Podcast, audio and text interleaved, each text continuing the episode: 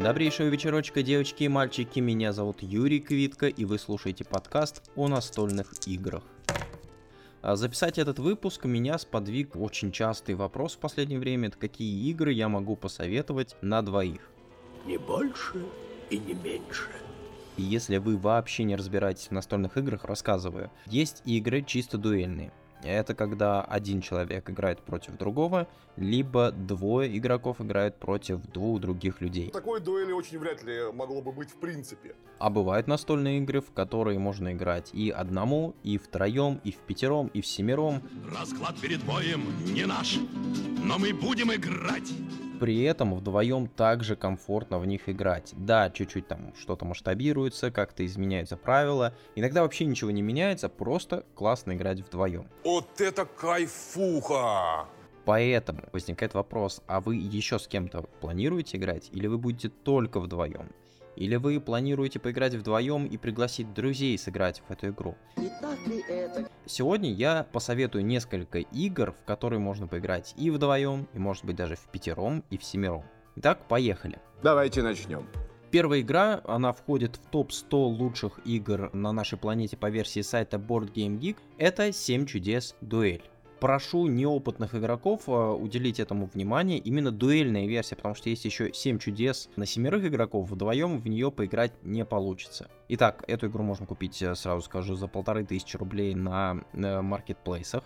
За 2000 не берите, она всегда понижается в цене. О чем эта игра? А если вы думаете, что вы будете возглавлять одну из античных цивилизаций, это не совсем так. Игра проведет вас сквозь века, эпохи, вы будете строить города, развивать армию, вкладываться в науку, будете добывать разные ресурсы. Это карточная стратегия. Здесь очень важно следить за своим соперником, смотреть, какие карты он выбирает, что он строит в своем городе, какие технологии развивает, завести более выгодные постройки у себя в городе, городе. И победу здесь можно одержать тремя способами. Первый, самый распространенный, это победа по очкам. Проходит три эпохи, и вы смотрите, кто набрал наибольшее количество очков по разным параметрам. Два других способа это по науке и по армии. И следите, чтобы ваш соперник не одержал военную или научную победу. Игра заканчивается мгновенно и не так интересно, потому что, возможно, у вас очень крутые были стратегии, вы там как-то хотели сейчас набрать по максимуму очков, а вот соперник воспользовался вашей невнимательностью и развивал науку. Это такой дуэльный must-have. Берете эту игру, она вам не надоедает. А, даже если она вам надоест, можно купить э, два дополнения. Да, они не на русском языке. Одно из них обещают э, локализовать. Но они не на русском языке, однако игра языконезависимая. На карточках там практически нет никаких слов, это только название, по-моему, э, чудес света в дополнении есть. И имена богов, насколько я помню. Но это вообще никак не помешает игре, поскольку правила есть на русском языке в интернете, их можно скачать, за 5 минут э, прочитать и освоить, и спокойно играть на любом языке. Следующая игра. Париж, город огней. И снова я сразу скажу о цене. Вместе с дополнением ее можно купить на маркетплейсе за 2000 рублей. Это адекватная цена, за эту сумму стоит брать. Дополнение называется Эйфель. Это тоже дуэльная игра. Э, в нее играть можно только вдвоем. Очень конфликтная игра. При этом она такая очень красивая, и вот эта конфликтность, она сглаживается. Игра делится на два этапа. Во время первого вы строите мостовую. На этой мостовой во время второго этапа вы будете строить дома. Дома выглядят в виде таких фигурок из Тетриса. И размещать эти фигурки вы будете только на тех частях мостовой, которые соответствуют вашему цвету. То есть э, становится понятно, да, сейчас, что во время первого этапа нужно будет строить мостовую так, э, чтобы получались цветные фигуры, на которые вы сможете построить дома в будущем. И уже когда вы будете бороться за дома, э, в игру включаются еще и такие красивые открытки, на которых будут находиться дополнительные элементы, такие как художник, балерина, Эйфелева башня. Мы стояли, рядом с нами был Терминатор 5, Дюна Вильнева, большая картина, которая выходит в этом году. И там Netflix еще да. один проект. Да. Ну и там где-то мы. Э, это то, что будет занимать место на мостовой. Это то, что будет приносить дополнительные победные очки. Или наоборот, оно будет мешать получить победные очки вашему противнику. Короче говоря, игра разнообразная, никогда партии не повторяются. Всегда интересно, всегда увлекательно, соревновательно и обиды никакой нет, даже если вы проиграли. Просто вы думаете, эх, я вот в следующий раз я сыграю еще лучше, а даже, знаете, тут э, просто играете вы ради получения удовольствия эстетического, тактильного, и вам уже и дела не будет никакого до этих победных очков. Давайте перейдем к третьей игре. Сундук войны. Сундук войны стоит примерно 3500 рублей. Вот это адекватная цена, более-менее нормальная. Бывает 3200, бывает 4900, за 3,5 можно спокойно взять его на маркетплейсах. Это, на мой взгляд, лучшая дуэльная игра, в которую можно играть и в четвером, двое на двое. Честно скажу, я еще не пробовал. Играли только с женой, один на один, я очень переживал, что ей не понравится эта игра, потому что, во-первых, она похожа на шахматы. Шахматы это долго, это э, нужно много думать, много размышлять, и ну, как такового удовольствия, наверное, не получишь, э, которое ожидаешь от настольной игры. Плюс моя жена не любит такого открытого противостояния, когда нужно мочить соперника. И это вызвало у меня страх. А тут э, ей все понравилось. Она тоже согласна, что это прекрасная игра, что это шедевр. В нее очень приятно играть, она тактильно офигенная. Она визуально классная, хотя очень простая. Посмотрите видео. Зачем вся эта мишура? Все, что я говорю, это можно вообще просто пропускать. Эту игру однозначно надо брать, она играется быстрее, чем шашки. Вы не задумываетесь практически, да, там, ну, секунд на 5 максимум. Партия проходит за 15-20 минут, и вам захочется еще раз сыграть. Фишка в том, что даже в базовой коробке есть 16 видов разных войск. И в начале партии вы случайным образом выбираете 8 из них. А дальше вы вместе со своим соперником по определенным правилам разбираете их, делите между собой. И получается, что действительно каждая партия, она уникальна. Есть люди, которым эта игра не нравится, но не нравится она, наверное, только в том случае, если ваша вторая половинка не любит настольные игры. Это же кошмар! Кошмар! Если вы оба настольщики, это такой же must-have, как и 7 чудес дуэль. Даже чаще будете открывать эту коробку, потому что, ну, действительно, она приятнее, она проще в раскладке, она проще в сборе. Вы действительно получите тактильное и визуальное удовольствие. Следующая игра Unmatched. Я сразу скажу честно, мне эта игра не очень нравится. У нее очень много фанатов. А знаете почему? Потому что там красивые миниатюрки и очень простая боевая система на карточках. Вы разыгрываете карты, которые заставляют вашего персонажа атаковать, защищаться, либо выполнять какие-то специальные действия. Плюс вы можете ходить, перемещаться по полю красивой фигуркой почему-то говорят, что это преимущество. Там такие персонажи есть, как Красная Шапочка, Шерлок Холмс, Человек-невидимка, Король Артур, Алис, которая из Зазеркалья, Беовульф, Робин Гуд, множество самых разных персонажей, и вот они противоборствуют. Есть коробки, в которых 4 персонажа, есть коробки, в которых 2 персонажа. Это дуэлька, но в нее можно играть двое на двое, либо есть специальные правила, которые вообще делают игру максимально скучной, на мой взгляд, когда каждый играет сам за себя неинтересно, не советую играть либо двое на двое, а лучше просто вдвоем. Почему она мне кажется скучноватой? Ну просто я играл в другие похожие настольные игры, более сложные, более мудреные, но да, у них есть свои недостатки, я про них еще когда-нибудь про эти игры расскажу. Я не знаю, как вообще эта игра заходит тем, кто впервые сталкивается с миром настольных игр. Возможно понравится, возможно нет. А я рекомендую ее брать уже после Семи чудес, после Сундука войны, естественно, после Парижа. Просто посмотрите, как она выглядит, посмотрите, интересно вам это или нет.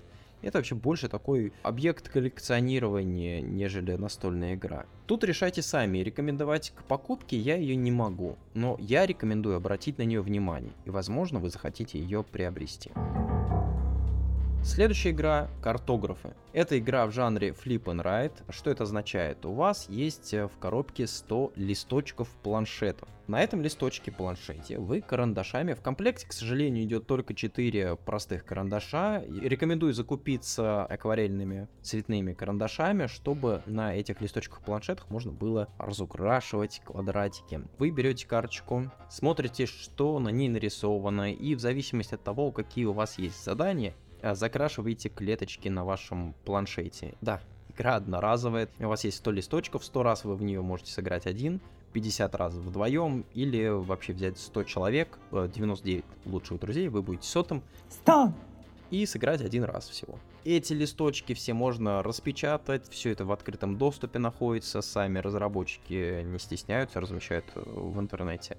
А планшеты печатайте и играйте по новой. Картографы все стоят э, в районе 1000 рублей, плюс у этой игры есть дополнение, которое добавляет новые поля, добавляет какие-то новые карточки противников, карточки заданий, делает игру интереснее, иногда сложнее, Вообще суть этой игры в чем? Вы картограф, вас отправляет королева исследовать новые земли, и, собственно, задания, которые вы получаете, это вот у нас капризная королева, она говорит, я хочу, чтобы были э, реки возле лесов, или чтобы города были где-нибудь в глуши, чтобы нас никто не нашел. Короче говоря, в зависимости от этих капризов, опять же, они всегда будут разные, практически каждую игру. Не было такого, чтобы у нас все повторялось, чтобы у нас были какие-то одинаковые планшеты, плюс э, события, которые случаются с вами, и то, что вы видите, исследуя новые земли, это все не повторяется, всегда дарит новые впечатления. Очень рекомендую, медитативное, да, побеждает тот, кто набрал больше всего очков, но вы про это забудете, потому что сидеть, кайфовать, э, разукрашивать квадратики, это просто медитативно, это прикольно. Я раньше недооценивал эту игру, один раз попробовал, все, я получил кайф, всем советую ее приобрести. Я сейчас покажу карту привез. Следующая игра «Добро пожаловать на Луну». За эту игру можно садиться одному, или в шестером, или в пятером, в четвером, втроем и вдвоем играется классно. Не имеет значения, сколько игроков будет за столом. Это очень такая компактная коробочка, которая наполнена компонентами под завязку. Стоит она в районе 3000 рублей, но Сейчас ее можно за 2300 взять на Озоне. Рекомендую брать именно по этой цене. Хватайте, пока эту игру не раскупили. Это шедевр. Игра в жанре Flip and Ride. Только в отличие от картографов, вы здесь при перевороте карточки будете не закрашивать квадратики, а вписывать цифры э, в ячейки на вашем планшете.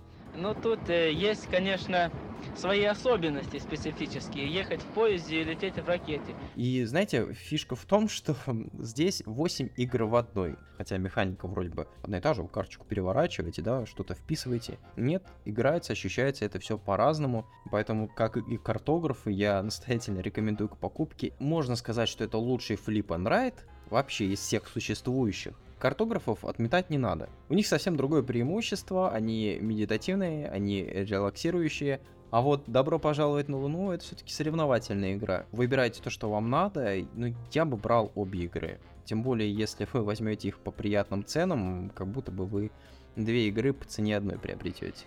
Кому это выгодно? И сейчас я назову игру, которая ну, действительно должна быть у каждого дома, у каждого в коллекции. Она прекрасно играется вдвоем, втроем и вчетвером. Эта игра такая же медитативная, как картографы. Она тактильно приятная, визуально приятная, не заставляет прям напрягаться вообще нисколечки. Легкая, семейная игра, в которую можно с детьми действительно играть. У вас есть семья, да? Конечно. А зачем? Это Каскадия. Проблема только в том, что ее раскупили. Весь тираж разобрали, в России ее нет.